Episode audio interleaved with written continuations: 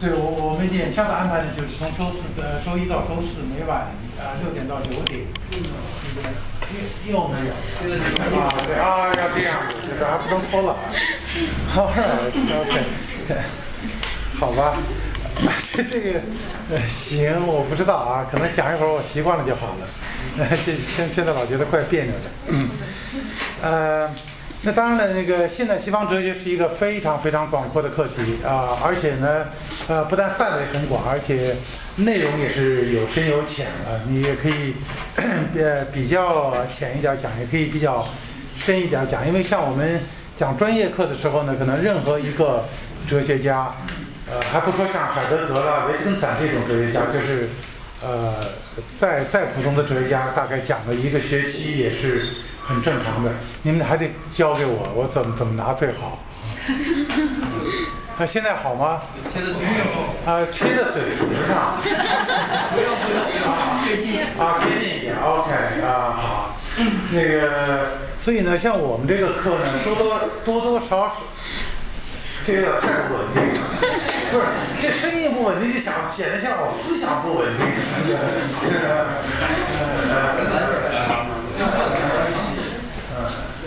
对，呃，sorry，我们应该在也应该在上课之前就把它那个呃安排好。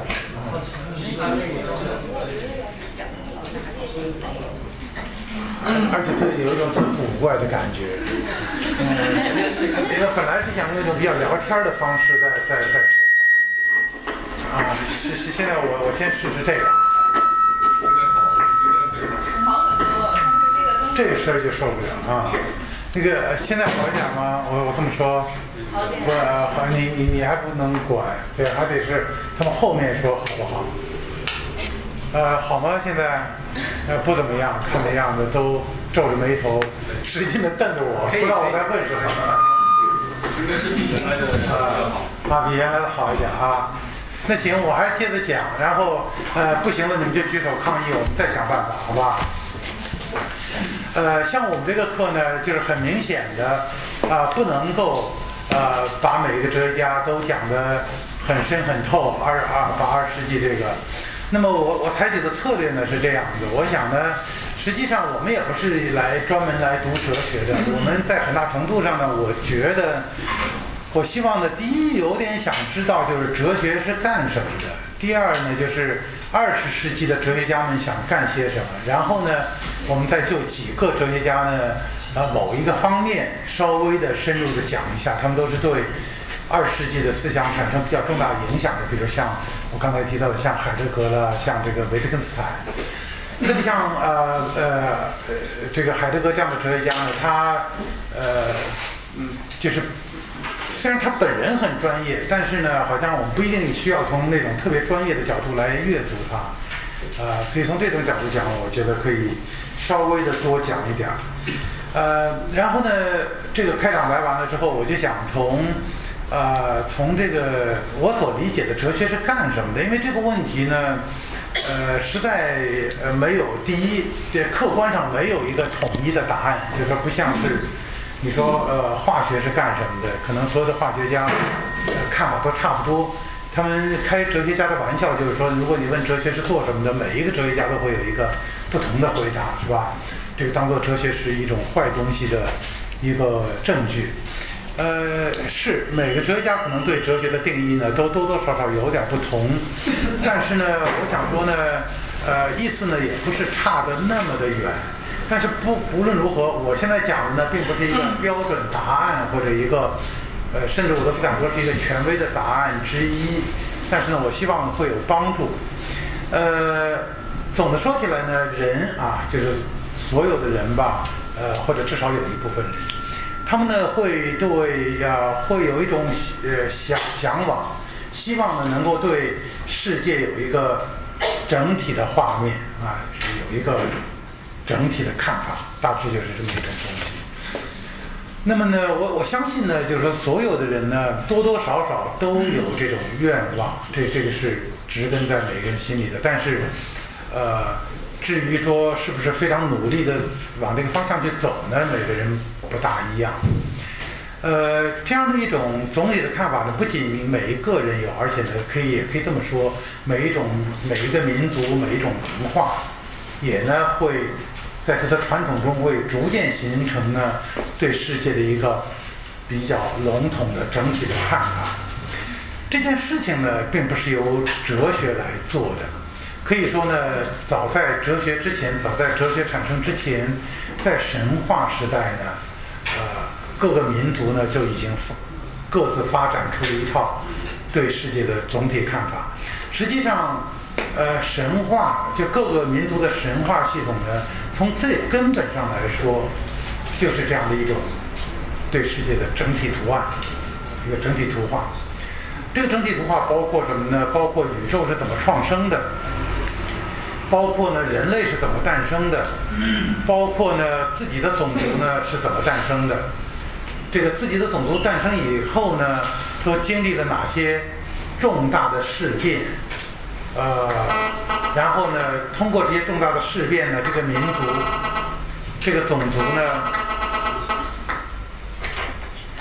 我不说你也不说，OK，好，啊，这个种族呢，经过了这些事变呢，培养了哪些品德、哪些品质？因此呢，这个神话呢，每一个神话系统呢，都。可以说，它给了我们这个世界整体是什么样子的，怎么来的，现在是什么样子。它同时呢，也就给了这个民族呢一般性的道德规范。这些呃这些规范呢，还和这些图腾啊等等这些都联系在一起，这是大势的一个情况。那么到了呃大概到了呃从现在算大概三千年前吧，就是。呃，在呃这个世界上有几个地方，这几个地方呢，确切的说起来呢，大概是，特别是像希腊、埃及、美索不达米亚、印度和中国，大概是主要是这么几个地方了，就产生了一种新的一个转变。这个转变呢，我倾向于呢，把它叫做一个。理智时代的开始，一个理或者理智时代的开始，呃呃，大概在三千年前的这个转变呢，恐怕呃，在大多数的史学家都会都会注意到，那时候有个巨大的转变。呃，那么大家呃远的不想呢，想我们中国呢，那大概就是在周朝的中间啊，大概是在周朝的中间。也就是说呢，春秋战国即将开始的时候，这个转变来了。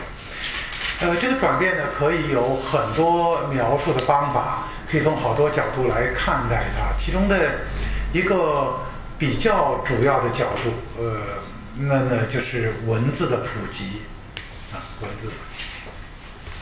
呃，不敢说呢是文字的产生，因为现在文字的产生呢，我们不断的随着考古的发现呢，呃，还不断在。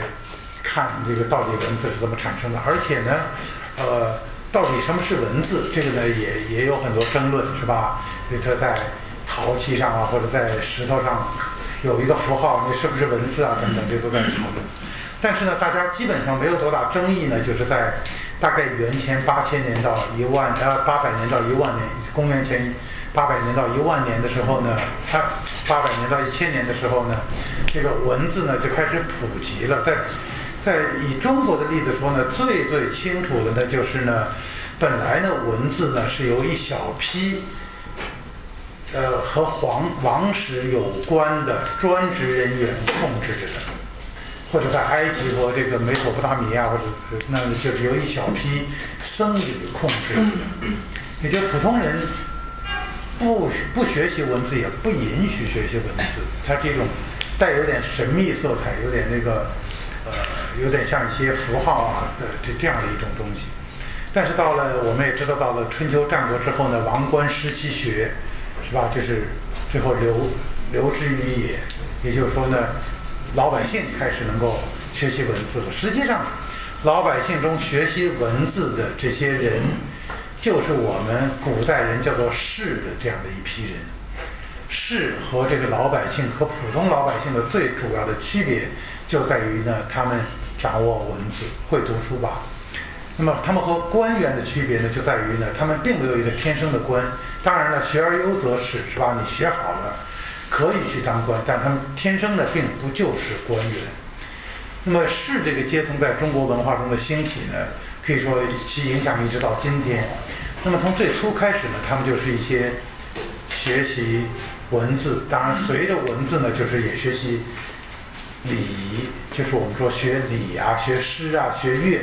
为什么呢？就因为呢，这些东西呢是记载在文字上的啊。那么他们读书读书人，就是呢整个继承了文化传统的这样一些人。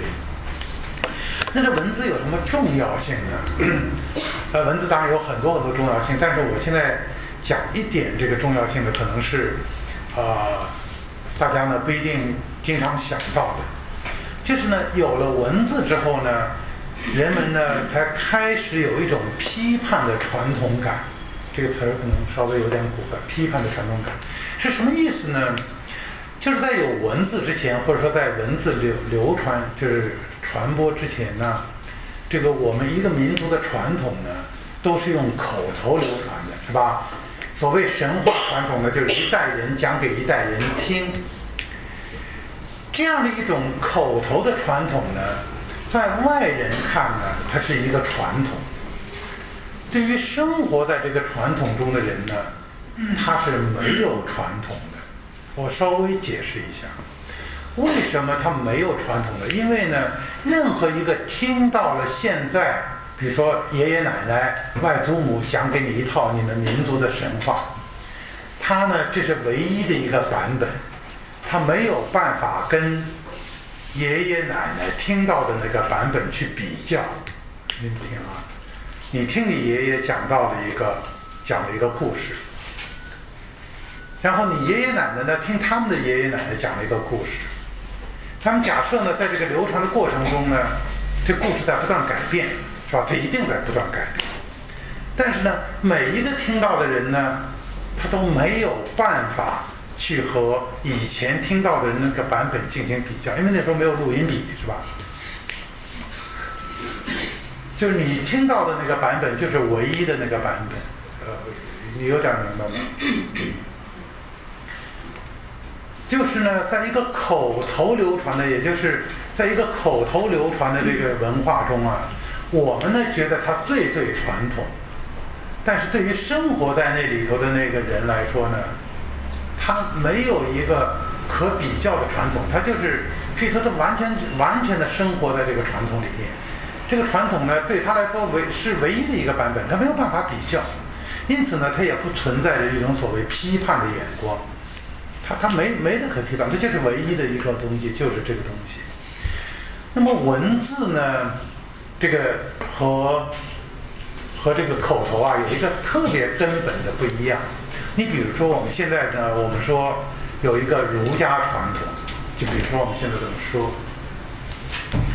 那么呢，这个儒家传统呢，是有孔子、有孟子、有荀子，然后后来还有韩愈、还有朱熹，还有什么什么。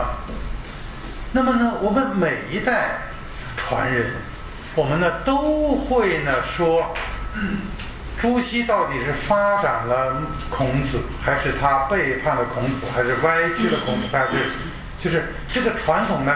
永远是在一个批判的眼光中。你无论你是不是在诚心要去批判，你一接过来呢，就接过来了两千年的或一千年的或哪怕五百年的不同的版本。因此呢，我们有文字的人已经习惯了，这个你得稍微用点脑子去想象，因为。因为你太习惯在文字中，或者在文本中生活了，那么我们文本的拿着文本来继承传统的人呢，他天然就是有很多不同的版本、不同的文本、不同时期的文本，形成了一个复杂的传统，从来没有一个单一的。所以有的人在那说我们儒家传统怎么样？无论他怎么说，我们的儒家传统绝对不是一个单一的，而是永远有好多版本是共识存在。所以呢，这个呃文字的传播呢，几乎就和另外的一个词儿呢可以连在一起。这个词儿呢就是批判。呃，凡是和这个呃生活在文字传统中的人呢，他天然的就有一种批判的意识。当然，有些人可能特别强调批判，有的人特别强调继承。但是呢，和口头传统相比呢，它都是批判的。啊，比如说，我说我特别强调继承，我说我要继承呃儒家的什么什么东西，那。你到底继承的是孟子，还是你在批判当前的什么东西？总而言之，是一种批判的眼光。嗯，那么这种批判的眼光呢，产生的东西啊，产生的东西呢，一般我们就把它叫做理性或者理智，或者叫做理智。呃，这几个词儿吧，反正都是用来翻译外国词儿的，所以啊，问题也不是太大。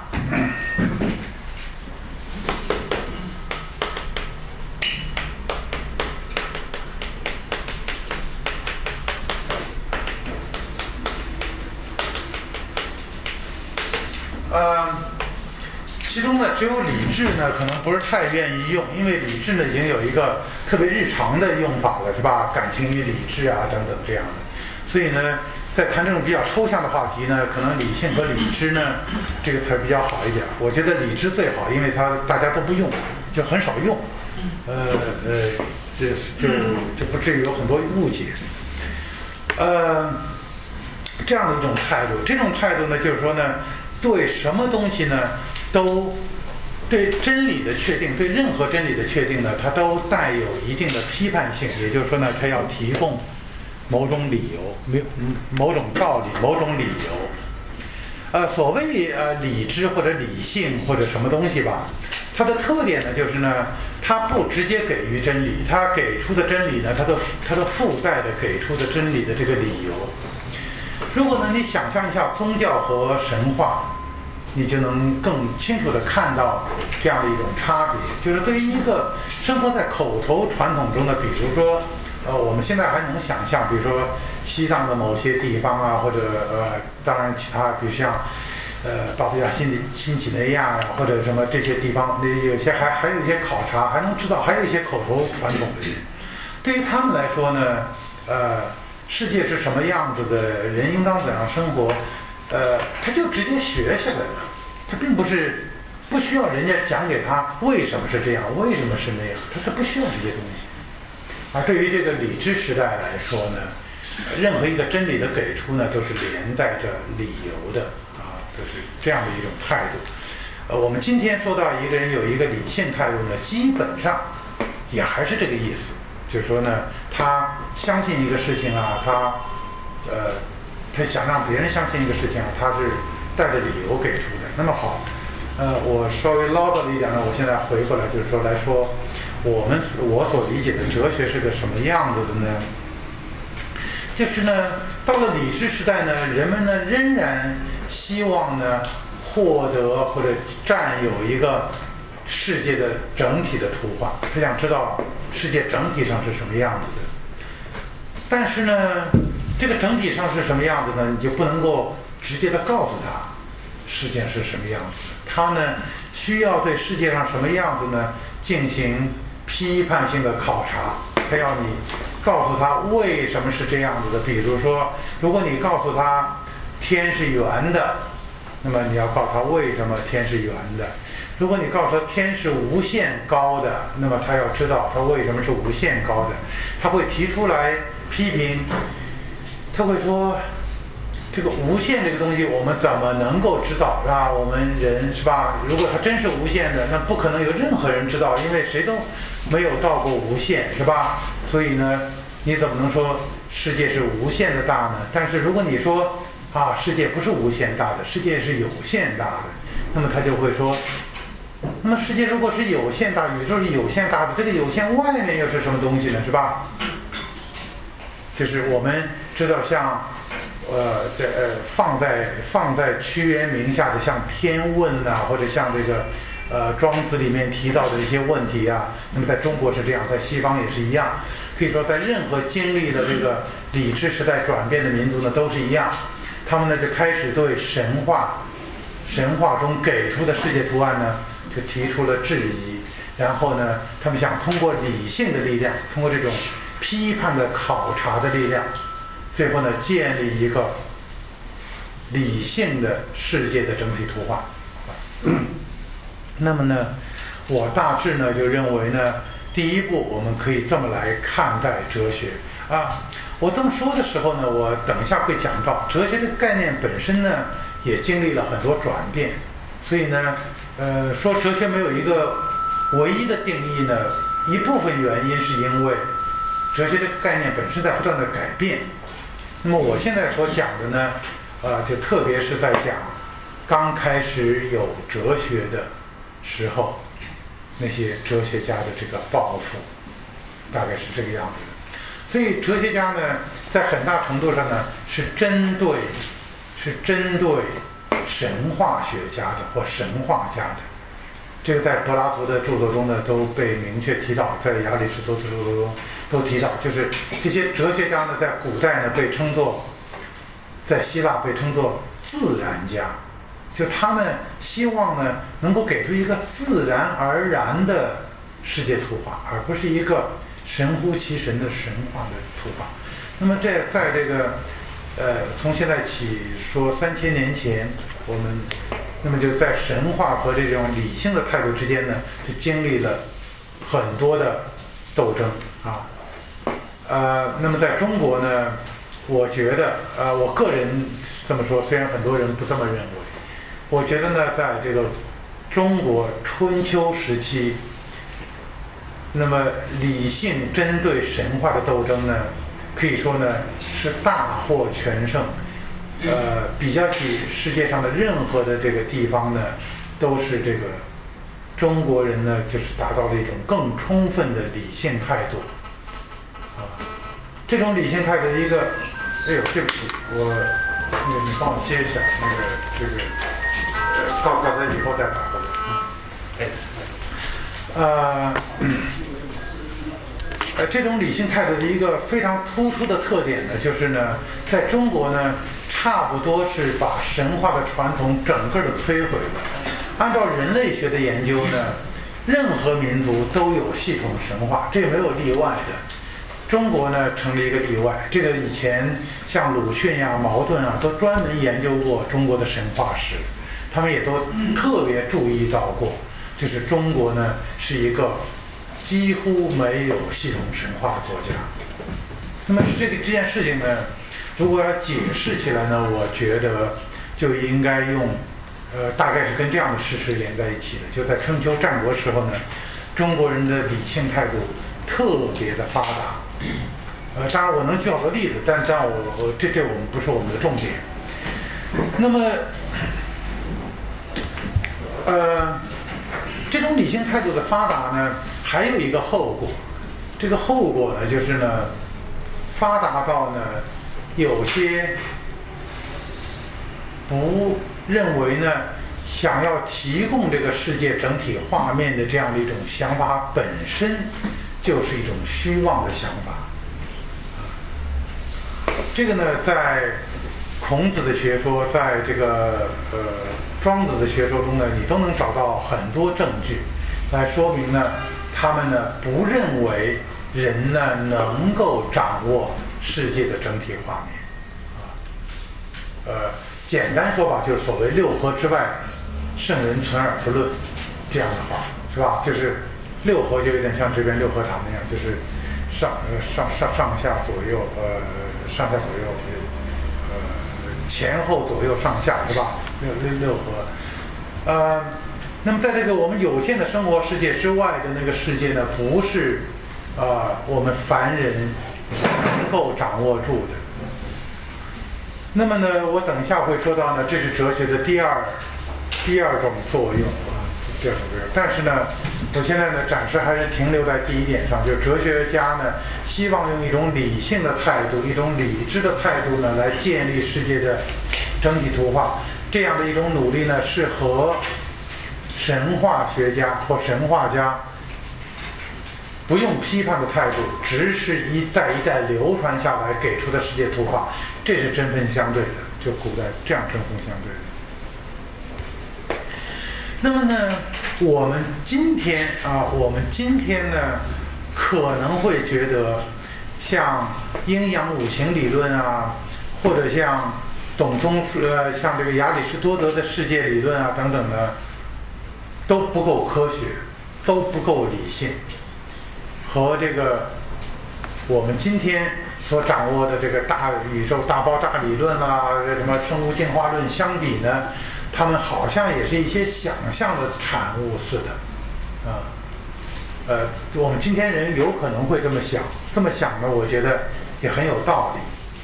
但是呢，如果我们能够把这个眼光退回去，这当然需要多读一点文献啊，也也从这方面去想一想，你会知道呢，这个古代的这些人希望能够提供一个。提供的这样一个世界的整体的图画呢，这些哲学家呢，可以说他们的态度非常的理性，甚至你都想说他的态度呢非常的科学，就是他们尽力的啊一点一点的来说明这个世界到底是什么样子的。比如吧，呃，当然我不是呃呃建议你们去读这些书，但如果你们要是哪天碰巧碰到了。你们去这个读一读，比如像亚里士多德的这个所谓动物史，这个动物史呢，也许也许应该翻译成动物志，呃，或者动物的故事。那么你就看到呢，他想弄清楚这个到底动物是怎么生殖的，是吧？那么他就会把古人的学说呢都查一遍，来看看有各种各样的说法，然后呢他会去。研究鱼的鱼卵，他会研究这个鸡的鸡蛋，他会研究各种各样的这个胚胎啊。那么呢，通过这些研究之后呢，他编造出一套动物的生殖史。那么这种呃这种理论呢，当然到十七八世纪的时候，最后被推翻了。亚里士多德这个胚胎学是被推翻了。但是这个推翻呢？实在就像是两个科学家，一个一个科学理论在推翻另外一个科学假说一样，完全不像是一种科学理论在跟一个神话在斗争。因为亚里士多德要建立他的那个呃生殖理论呢，他是用了那么那么多的实验和观察材料，是那么精细的进行了分析来这样做的。啊，这是啊。可以这么这么说，那么为什么呢？我们要提供这样的一个世界的整体图案？我我现在想要稍稍的来啊呃考虑一下这个问题。第一呢，你简你可以简单的说，我们呢就天然就希望有一个世界的整体图案，但是呢，其实呢还不止啊还不止，它里头呢还有那么一层东西，就是说，因为呢世界上有好多事情呢。我们挺理解的，是吧？我们比如说春天来了，然后莺呃莺飞草长，是吧？那个树叶绿了，呃，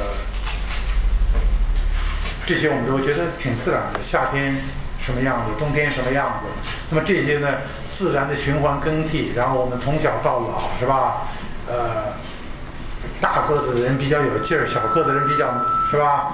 呃，我说是男人高一点，女人矮一点，这些事情是我们司空见惯，觉得都是一个这世界整体上是一个可理解的世界。但是呢，也有很多事情呢不好理解，而且呢，甚至可以说，呃，怎么都很难理解。我举几个呃稍微稍微有一点点特殊的，你比如说，人往高处走，水往低处流，是吧？这个事情我们都明白。啊，你再拿泼泼一盆水，它就往低处流了。人呢，他都往高处走，是吧？要挣一千块钱了，他想挣两千，是吧？挣两千，他想挣五千，是吧？他已经当了副教授，还想当教授；当了教授，还想当名教授，是吧？他当了亚呃这个比赛，是吧？他在区里拿了冠军，还要到市里拿冠军，还要到到这个国家去拿冠军，是吧？这个我们用这个俗语就总结总结出来。但是呢？我们呢也看到呢，有些情况下呢，它水往高处流，是吧？这个特别典型的呢，我们在小学、中学都学过，就是在虹吸管里面，是吧？这个水呢，它会往往往上走一段。这种呢，如果要是我们是一个善于观察的孩子呢，就会问家长们，是吧？他会觉得奇怪，他就说呢，爸爸说为什么？哎，这这水都往应该往下走，它怎么这水往往上走，是吧？他问你呢，当然我们幸亏学过物理学，是吧？否则的话你还回答不上来。我的意思说呢，古代人呢他回答不上来啊这样的问题。那么他要解释这样的事情，他要解释他为什么水也不往上走。那么再比如说一个非常突出，我我举的呢都是从古一直到十七八世纪呢，对这个。对那些哲学家、对那些科学家都很刺激的问题，今天我们都不觉得了，但是呢，曾经是很刺激的问题。再一个很刺激，当然我可以举很多，但是我挑那么两个我们自己也能想到的。再一个很很这个重要的问题呢，就是这个磁石吸引铁屑，啊，磁石吸引铁屑，那要后头听不见了就抗议，啊，呃，当然。能能能听见吧？继续能听见好。呃，你看我们一般来说呢，我们要把一个东西拉到自己的身边怎么办呢？我们就是要去拉它，是吧？把它拉过来，呃，或者呢用根绳子或者拿手拉过来。就说这个力的这个传递呢，都是需要有这个接触的。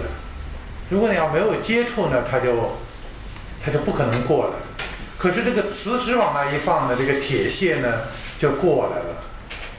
那么，所以磁石呢就是一个谜啊。这个从古到今有很多很多理论来解释为什么磁石会吸引铁屑，是吧？那么这呢讲了一些自然现象，还有呢，比如说呢，我们一般呢会相信呢种瓜得瓜，种豆得豆，是吧？这个我们也都用俗语说什么？好，善有善报，恶有恶报。但是呢，我们肯定也见过，我不知道你们见过没有，我我就见过，就见过呢。好人他就没得着好报，是吧？坏人呢还还挺顺，他这什么好处他都占去了，是吧？这种事呢你也见到，这种见到呢我们也会不理解。那么，如果你是一个相信上帝的这个民族，是吧？呃，应该碰巧我要说呢，在全世界的这各种文化中呢，都是有宗教的，只有中国是一个没有宗宗教的国家，是吧？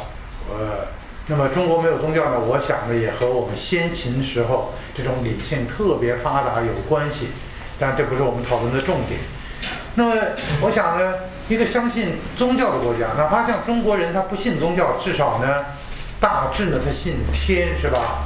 所以我们有这个天理啊、天道啊这些，也有这样的一些概念。那么呢，如果我们要相信这个天，或者相信上帝，或者相信什么呢？这个问题呢，始终非常突出，就是说呢，到底这个上帝呢？是不是善的？当然，上帝他一定应该是善的，否则怎么会是上帝呢？是吧？但是呢，那么他上帝他当然是公正的，可是我们就是我们就是眼见着这个世界上有些不公正的事儿，是吧？不是太多还是很多，我也不知道。不管多少吧，这是呢一件难以解释的事儿。甚至甚至呢，如果你相信上帝的这个民族呢，他可能都连觉得那个都解释不了。就是说，这个世界上怎么可能有恶？因为上帝呢是全能的，如果一个全能的主是善的，是吧？他不像我们一个普通人，是吧？那么他怎么会制造出恶？如果一切都是上帝制造出来的话，这是用来考验我们的，还是用来干嘛的，是吧？总而言之，我只想在这儿呢，我只想说明呢，无论在自然界还是在人世间，都有呢种种种种的呢，我们困惑不解的问题。那么，所有这些困惑不解的问题呢，我们可以想办法一一解决之啊，能不能这是看你的本事。还有一种办法，这种最根本的办法呢，就是呢，我们提供一个整体的世界画面，使得呢，使得呢，这些不可解的事呢，放在这个整体的画面之中呢，就变得可解。这样的一种整体画面呢，我简单的说呢，可以说就叫做理论，啊，就是理论。呃，这理论呢有很多种啊，呃，比如说现在的大爆炸理论是一种，是吧？物理学的理论。那么，比如说我们以前有这个亚里士多德的理论，是吧？我们可能都不是太熟悉。也许你们比较熟悉的呢，就是呢，马克思这个理论，是吧？我不知道你你们熟不熟，但大致还记得过一点，是吧？那么呢，马克思的理论呢，它就能解释什么呢？比如说这个资本主义社会，是吧？它呢，一方面呢，它物质很丰富，一方面呢，呃，据马克思说啊，它是。仍然是要被推翻的，是吧？或者怎么样的？那么他呢，就解释了很多当时的这个社会情况。就比如说，为什么在马克思那个时候，十九世纪中叶的时候，这个工人阶级呢会过这样的一种苦的生活，而他们呢仍然不起来反对这个制度，而且呢，就是他们不管给多低的工资。多长的劳动时间，他都会去工作，是吧？而且呢，他会放弃在农村的这个土地啊等等，他会跑到城里面来找工作。那么有点像描写我们现在这个呃很多人跑到东关啊，或者跑到什么地方，包括跑到杭州、上海 来来来找工作。那么呢，他呢并不是。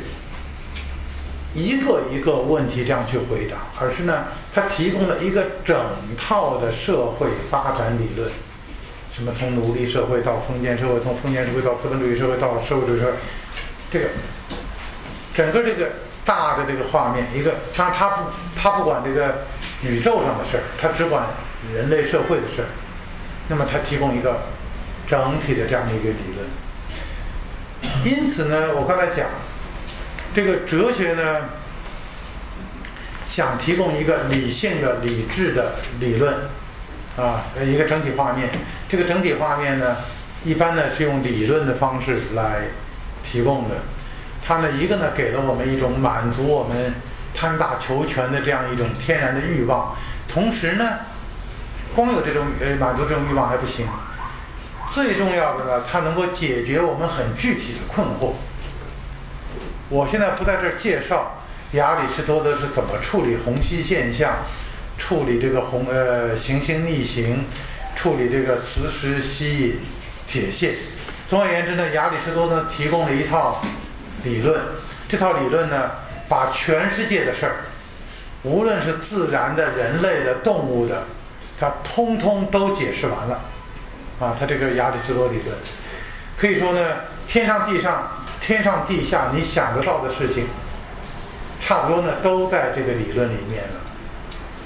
所以呢，亚里士多德的理论呢，可以，你可以呢，把它认作呢，是哲学理论中最最大全的这样的一种理论啊，这是一个，呃，呃，我我想哲学。那么，古代人一直到今天，大多数的人呢，就是这样理解哲学的。啊，哲学就这样一种东西。当然，我可能讲的还是不够清楚，但是呢，你大致有一个印象。这个哲学，一般人说到哲学是什么？为什么一说哲学就是理论家呢？你说哲学就是那种玄学呢，好高骛远的，这或者宏大眼光的，大概就是这么样一一种东西。那么亚里士多德，那我现在呃稍稍微的进入了一点主题了啊。呃，当然离现代西方哲学还离得远，还在古代呢。那个，那么亚里士多德的这个体系呢，就成了古希腊的最伟大的一个体系。不但是古希腊的最伟大的体系呢，它呢大概在公元前四五世纪是吧，产生出来呢，就可以说从原则上统治了西方的思想。那么呢，虽然呢，西方后来经历了很多巨大巨大的转变。在在这个精神和思想上的最大的转变呢，是基督教的转变，这大家都能想象。因为呢，希腊罗马呢都是所谓异教的，他们都有都有自己的希腊有希腊人的教宗教，这个罗马有罗马的国教，他们都是信奉多神的。是吧？而且呢，他们的这些宗教呢，基本上跟世俗社会呢冲突不是太大，啊，就是可以这么说吧，平常该干什么干什么，是吧？祭神的日子去祭祭神就就好了，是吧？后来基督教呢，这个情况不一样，基督教呢是它的那种宗教的思想呢是完全渗透到了日常生活之中，并且呢可以说呃控制了日常生活，这包括控制了政治。大家都知道呢，基督教在大概两二到四世纪的时候呢，在罗马啊逐渐获得了统治地位，紧接着呢就中世纪开始了。中世纪呢，大概我们一般会说呢是六到十五世纪是西方的中世纪。这个六到十五世纪呢，十个世纪一千年，这一千年呢，呃以前被历史上被称作的 the Dark Age，就是黑暗时代，是吧？呃，现在呢，基本上呢，现在反正呃，西方和中国一样，就是都在平反嘛，就是对以前的这个都在解构以前的理论嘛。呃，基本上呢，认为中世纪呢也不是那么黑暗啊，这是一。第二呢，倾向于把中世纪呢分成两大块，一个呢就是六到十世纪，一个呢十一到十五世纪。呃，一般认认为呢，六到十世纪的，也就中世纪前期呢，的确是一个文化衰落的时期。但是呢，认为呢，从十一世纪开始，也就从十字军东征开始之后呢，这个和这个基督教重新夺取了西班牙北部，从这儿开始呢，基督教文化，也就西方文化呢，又开始复兴了。啊，当然到十五六世纪，当然你们学美术的人最熟悉，这个到了文艺复兴时代呢，当然就是全面复兴了。但是在那前面的四五百年的一种微型的复兴、小型的复兴呢，已经在各个领域中开始了。好，这个大致这么说。那么在整个这个中世纪时代，特别是在十一到十五世纪的小型的复兴时代。那么亚里士多德的体系呢，是被西方学界公认的体系。亚里士亚亚里士多德本人呢，被称作 the philosopher，就是说哲学家，就是说哲学家这个词儿呢，成了一个专有名词，不是一个通名啊。在在这个，如果你要是看到十二三世纪的欧洲的文献中出现 the philosopher。那么它是一个专有名词，你可以大写的，就是指亚里士多德。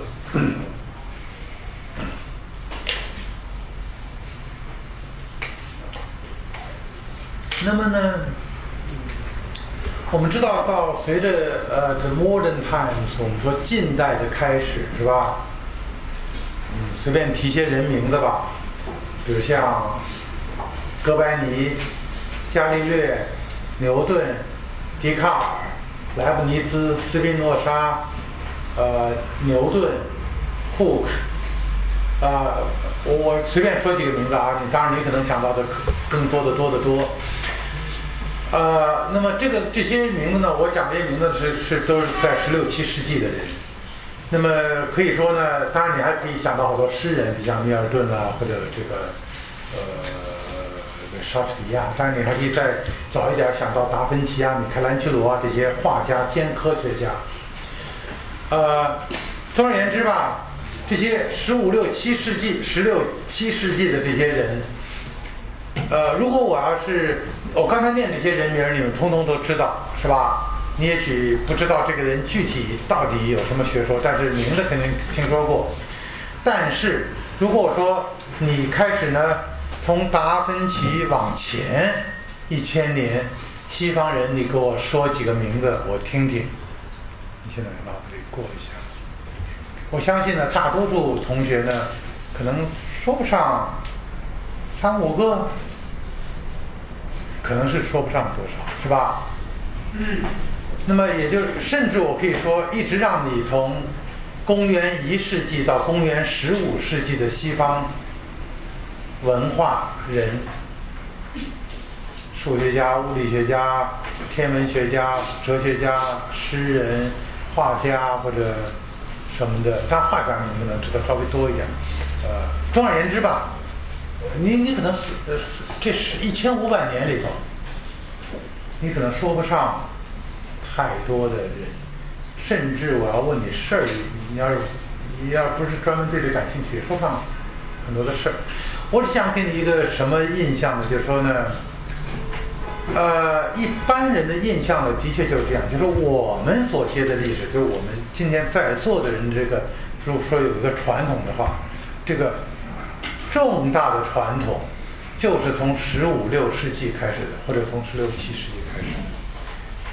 从十五六世纪之后，可能我要是突然发一张纸，现在就考试，你也不用管别的，你就给我写这名字，西方人的名字，可能谁都能写一百个。或者五百个，或者多少，我不知道。但是呢，反正你就知道不知道多少事儿。比较一下这五百年和前面的一千五百年，你就知道了。另外呢，我还想说，那么我们要讲到希腊或者罗马呢，我们可能还稍微知道多一点，是吧？像柏拉图这种名字，无论如何还是知道的，是吧？无论你多无知，你恐怕也知道。我的意思想说呢。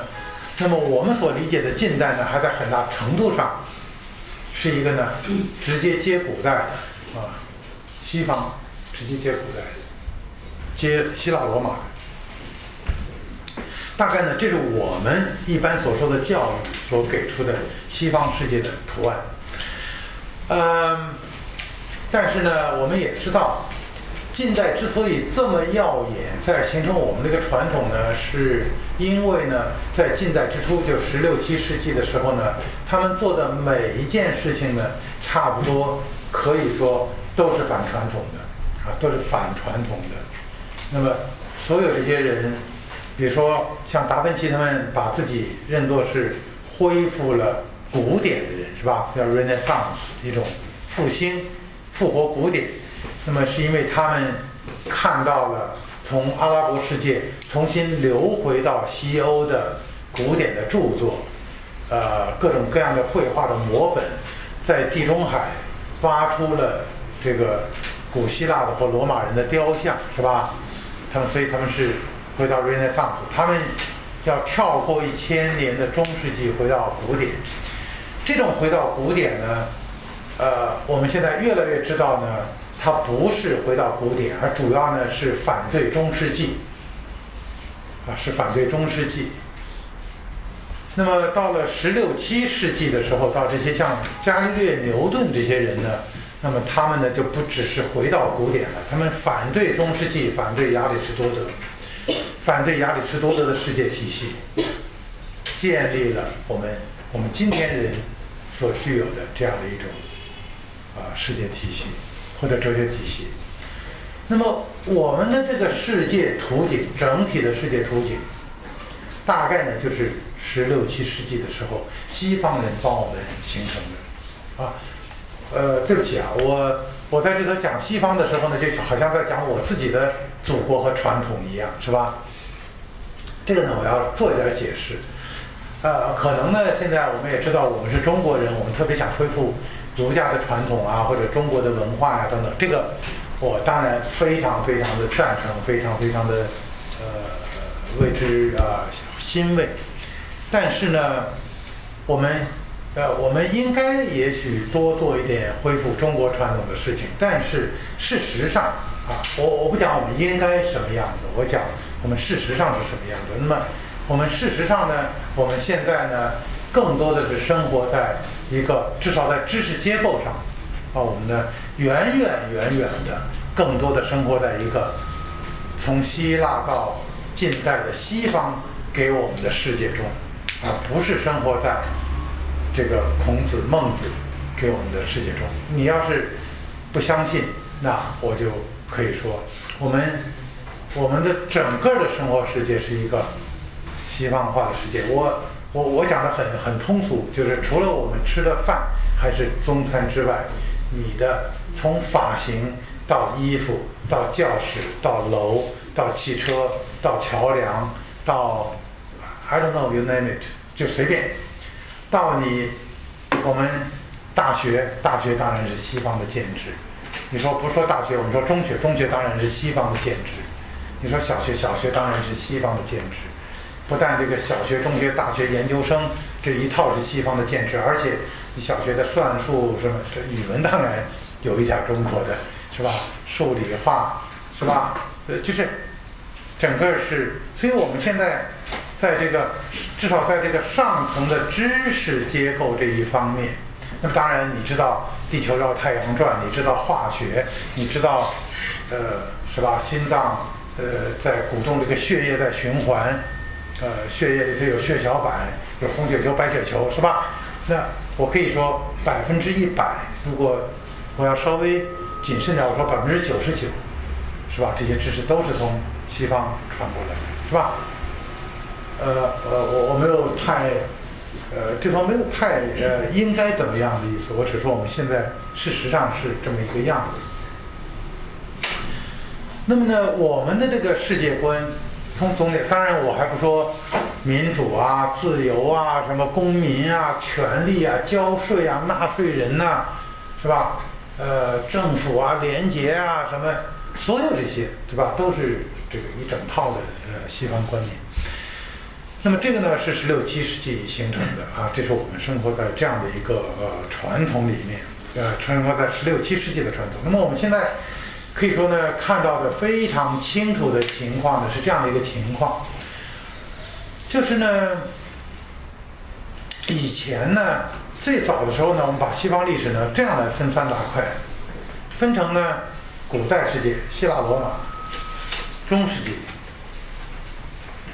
近代，啊，那么三者之间的关系是什么样子的呢？古希腊罗马。辉煌的文明，中世纪黑暗，近代重新文明，这是这是一种啊大大概的呃观点 看法。还有一种，古希腊罗马呢有一种有一套什么什么东西，中世纪呢有一套东西，这套东西呢在很大程度上是反对古希腊罗马。为什么呢？因为古希腊罗马是异教。中西中世纪是基督教，近代呢一边反对中世纪，一边呢反对古希腊罗马。反对中世纪的呢是它脱基督教化，也就世俗化，你可以这么说。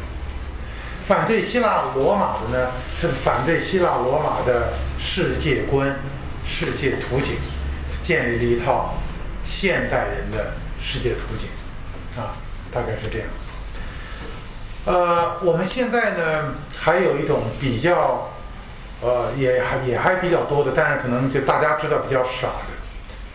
现在还有一种看法呢，就认为呢，中世纪呢虽然是一个文明比较低落的一个呃时代，但是呢，在很多根本的方面呢，中世纪继承了希腊罗马的东西，而现代社会呢，就近代社会呢。近代西方是一个全新的一个反反对了人类很多共同所有的东西在这样的一个时代。我最后这句话呢，我稍微加点解释。我们呢，中国人或者其他人，比如像印度人啊等等，都会受到西方对人类文明的影响。这样的一种说法呢，在西方呢也很普遍，也很普遍。西方有很多很多的思想家呢，都会说呢，近代西方呢是一个非常独特的东西。它不但呢和中国文化、跟印度文化跟什么不相容，而且呢，它跟西方的传统文化也不相容。就说所有的其他的东西呢，都可以叫做传统文化，只有一个东西。是不传统的，就是近代西方啊。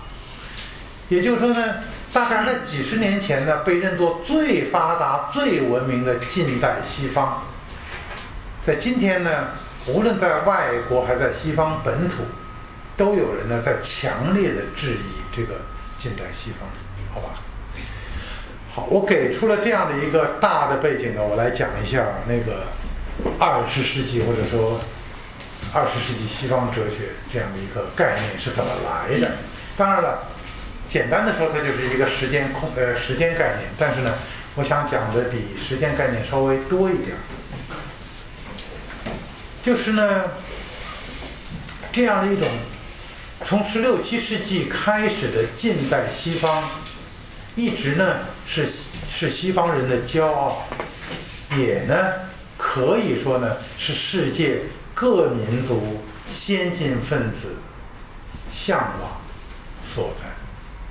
比如说吧，像孙中山，孙中山 他到英国待了几天是吧？还被还被关过。是吧？还被这个英国这个呃，还还被还还被逮逮捕，就入过狱。但是呢，他就说过，就是说一谈起这个西方，说呢，我心怦怦然而向往之，是吧？这个呢不新鲜，不新鲜。你要能想想这个十九世纪末或二十世纪初的一个中国人，假设你能够到那时候的英国去。能想象这这个差别有多么巨大？那你不用说，你们翻开任何一部这个当时的刘洋的笔记，比如像严复的，是吧？他跑去他本来是学传播的，是吧？传播什么造船这一套，就后来他改改来翻译这个这个这个进化论，是吧？他什么呢？这些人跑到这个英国之后，他会跑到议会去。一个外国人也没有人管你，就跑到议会去听这个议员们在那里大声的争论着英国的各种各样的政策，包括对华政策，是吧？我们知道，就是到底要不要打鸦片战争啊？要派船来不派船来啊？就大家争，争完了投票，是吧？最后可能我我忘了是三票之差，是吧？结果还是决定启动这个鸦片战争。对这个英国议会来说呢，不过就是三票之差；对于中国来说呢，就是一场翻天覆地的事变，是吧？中国就从此开始了另外一种生活。那么呢，呃，当然你更不用说西方欧洲人的这种欧洲中心主义了。你，我我我，既然讲到鸦片战争，我就顺便说说一下鸦片战争。那个鸦片战争，英国一共派了多少人到中国来？我忘了，大概是几千个吧，几千个英国水兵，还带了几几千个印印度人，从这个虎门一直打到天津。那么我们是多少炮台？是多少举全国之力？就是所有的战役都是在几个小时阵之间结束。这个几个小时呢，是所有的炮台通通被摧毁，所有的这个伤亡全在中国一边，几乎整个鸦片战争我们就没有对英国人造成过伤亡。如果说英国人有些这个伤亡呢，就是因为他们远洋航行，有些得痢疾的，或者得这个中国的各种各样不适应的东方的病，是死了一些，死大概死了。三分之一左右的水手，但是呢，几乎就是一场战役，也许有一个英国人受过伤或者诸如此类。这个具体数字我不记得，但这样这样资料很多，你随便一看就知道。一个远在天边的国家派了几艘船，从这个整个这个大清帝国绕着打了一圈儿，是吧？所到之处就是包括什么森格林呃森格林星的这个这个骑兵啊等等这些。但我这个不是第一次鸦片战争了。你就能知道这个英国或者欧洲人、英国人或者欧洲人，他们当时的那种欧洲中心主义。你想想，如果你是一个欧洲人、英国人或者法国人，你不忠心吗？这不可能的，就是，就是不可能。那么呢，欧洲呢，从十六七七世纪到这个十九世纪，大概是这个样子啊，大概是这个样子，就是世界上，那中国还是一个。欧洲人还多多少少有点有点尊重的一个国家了，那那就是呃，这个我们有很多资料知道。那么到别的地方更不用说了，是吧？你到这个澳大利亚或者到这个呃南美什么南南美洲、北美洲这个屠杀起那个屠杀起那南南美洲的人，我们都知道，印印第安人就基本就是没有了嘛。当然也不光是杀掉的，基本也是传染病。把这个呃，可以说把印第安土人基基本就是 wiped out，就是就把扫扫掉了，基本上就没有没有没有没有这种人了。可是呢，到了十九世纪末二十世纪初的时候，啊，呃，欧洲的思想呢就开始有所转变。我说的思想转变呢，其实一开始可能不过就是几个人，对于绝大多数欧洲人，他仍然是那个样子。呃，这种欧洲人最引以为自豪的这个近代呢，逐渐的成了问题。经过了一个世纪的发展。到了这个二十世纪末的时候，那么呢，可以说在大多数的知识分子眼里呢，近代几乎成了一个否定性的词汇啊。这是这是二十世纪哲学，二十世纪思想。这个事情是怎么来的呢？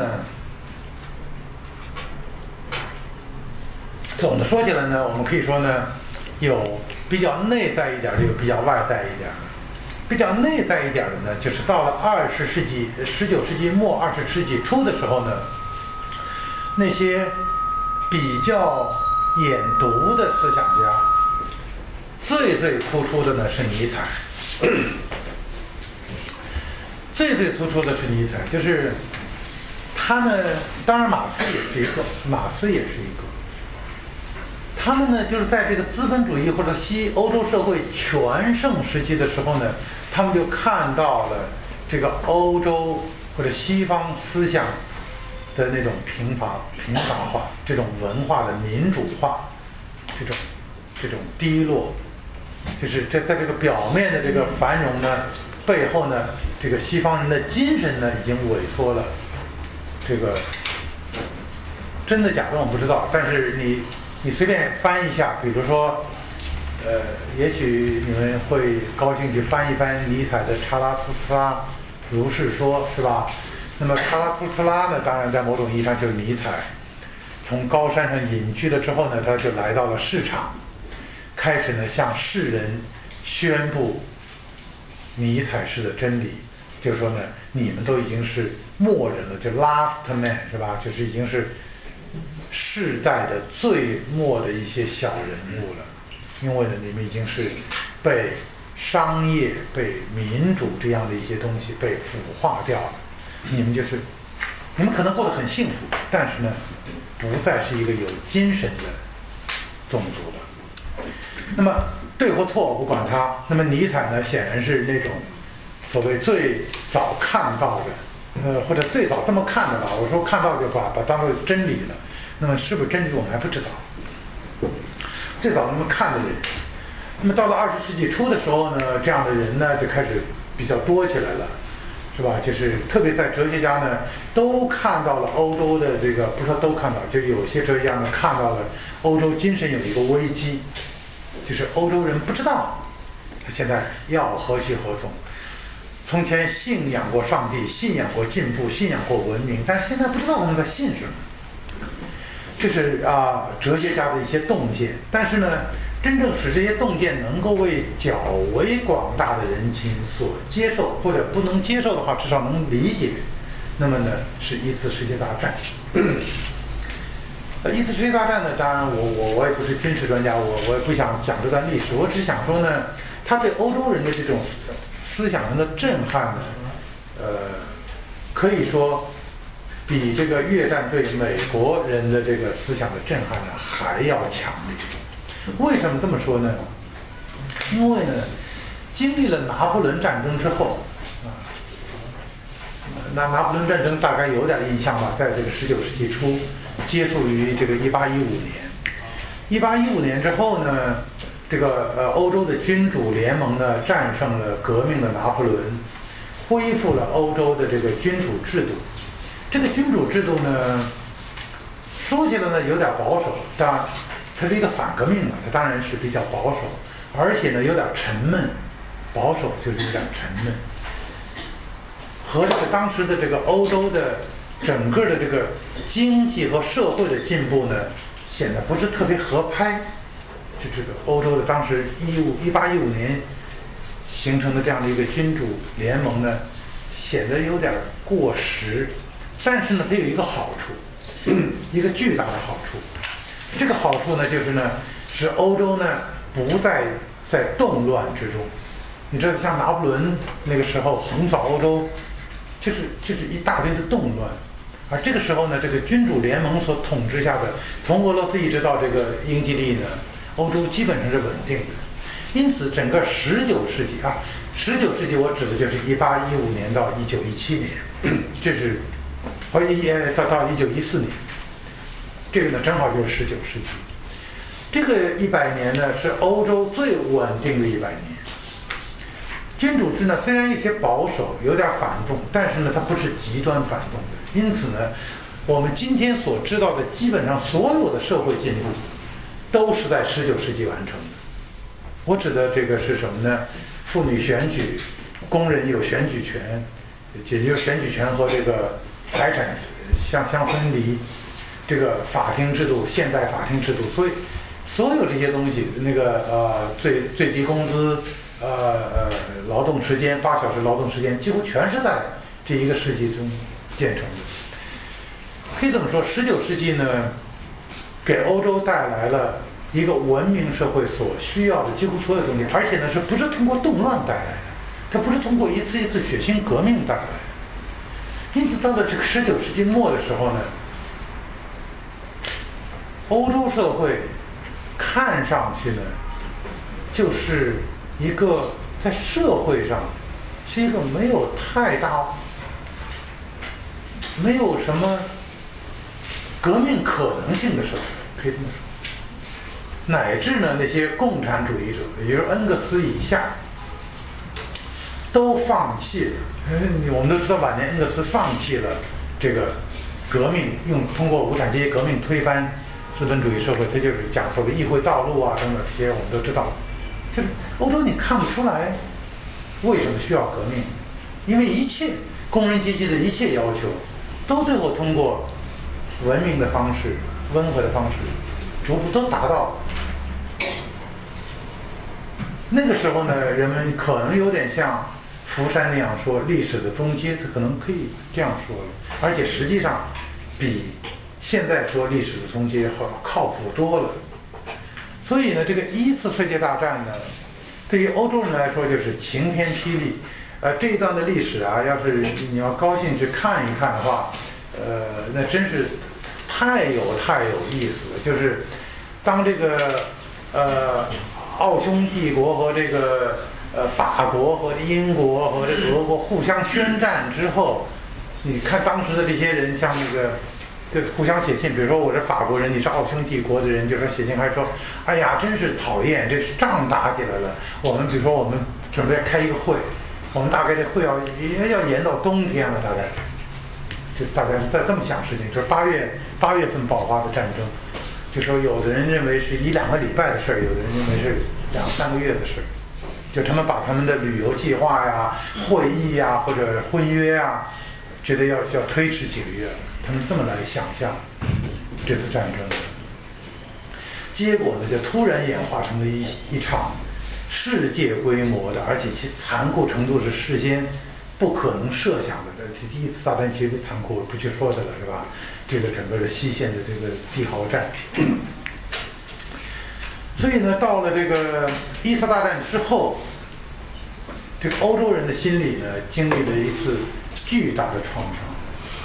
对于这个，可以这么说吧，他们对他们来说，就是简简单单的就是在怀疑，就是在怀疑近代。一切这些文明化所带来的到底是什么东西？带来了什么呢？第一，当然近代带来了科学和技术。这些科学技术呢，一直在造福人类，是吧？新的这些药品，这些呃，对这个生理的这些研究，血液病啊、传染病啊这些治疗。那么纺织机、呃，轮船。是吧？减轻了人们的劳动，扩大了生产，带来了财富。十九世纪还带来什么？近代还带来了什么？带来了文明，是吧？带来了减轻了那些宗教上的压迫或者紧张。人民呢开始自己来决定自己的命运，民主选举。但是呢，结果一次大战给人们一个什么结果呢？就是说，所有的这些近代的进步都可以，而且事实上被用来反对 humanity，用来反对人性，来用来对人性造成摧残。呃，那么这个呢可以讲很多，但是呢，我想讲这些也够了。就是说，对这个欧洲人的这个精神来说呢，十二十世纪呢是一个开始对近代进行怀疑的这样的一个呃这样的一个开端。呃，中间呢经历了二世纪，中间呢在两次大战之间，三十年代呢经历了一次可以说。啊，混乱吧，混乱吧，可以这么说。就是呢，在一次大战结束之后呢，先是政治上的混乱，因为当时呢，呃，对于欧洲人或者对欧美，特别对欧洲人吧，这个重大的问题呢，就是到底我们应该走资本主义道路还是社会主义道路？也就是说。我们应该回到一次大战之前的那种统治方式、治理方式呢，还是说一次大战已经给了我们一个足够的教训，我们必须改变人治理人的方式？因此呢，在这个二三十年代呢，可以说社会主义思潮、共产主义思潮呢此起彼伏。呃，不但俄国进入了这个这个共产党，而且实际上呢，就是说共产革命呢，社会社会主义革命呢，在德国呀，在匈牙利啊等等这些这个国家呢都爆发，而且呢，呃，短暂执政是吧？最后呢，是由于右派的这个非常血腥的手段，才把这个就像这个李普克诺西他们的德国革命呢镇压下去。但是即使被镇压下去呢？啊，各种各样的这种政治思潮呢，仍然这个在呃在在在在询问吧，在询问人类的道路。那么在哲学、艺术呃和文化各各种各样的领域呢，就开始了各种各样流派的竞争 啊，也不叫竞争吧，就是一种繁荣吧，一种繁荣或者一种滋生，呃。也就是说呢，在这个之前呢，虽然我们也有，比如说我们也有这个印象主义，开始大家会觉得比较新鲜一点啊，或者呃，但是到了这个二三十年代之后呢，各种各样的这个艺术流派呢，不再有一种，就是没有人在期望，没有人在期望的，它将是一个长久的未来的方向，就是。大家会把任何一种艺术潮流、任何一种思想潮流呢，都看作是一种风潮。这样的一种观念呢，对于我们今天的人就很很很习惯，就突然又说一种什么主义出来了，或者一种什么画派出来了，我们会觉得哇哇可能会热闹一阵儿。但是呢，我们谁都不会想象呢，它将是就是未来将是这样子的，不会有人这样想象。我们会把。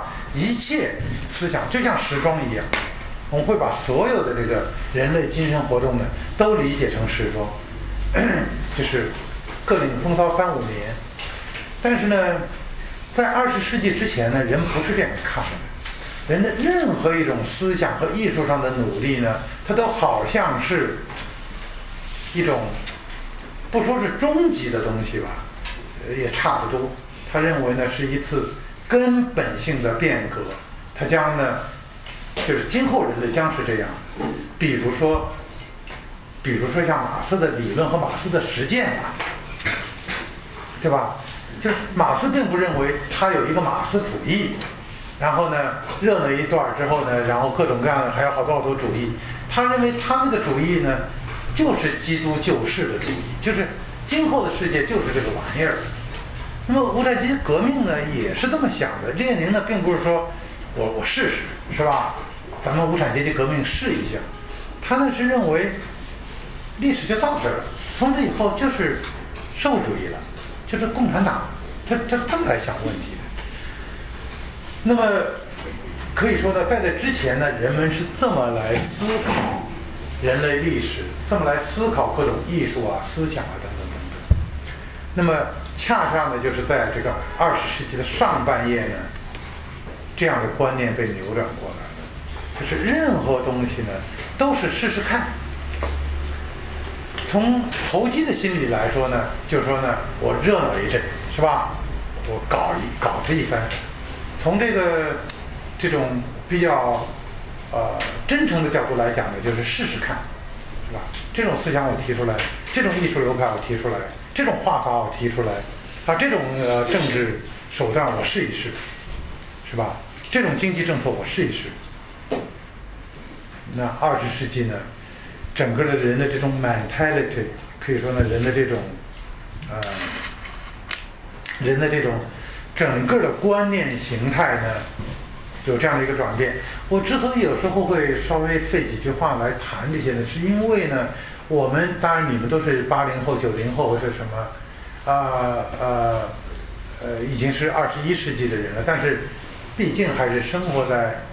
生在二二二十世纪，而且你们所接受的这些观念啊等等，还是二十世纪来的。那就是很多东西呢，对我们你们这一代，特别对你们这一代呢，可以说是就是很自然，好像好像自从呃开天辟地以来就是这个样子似的。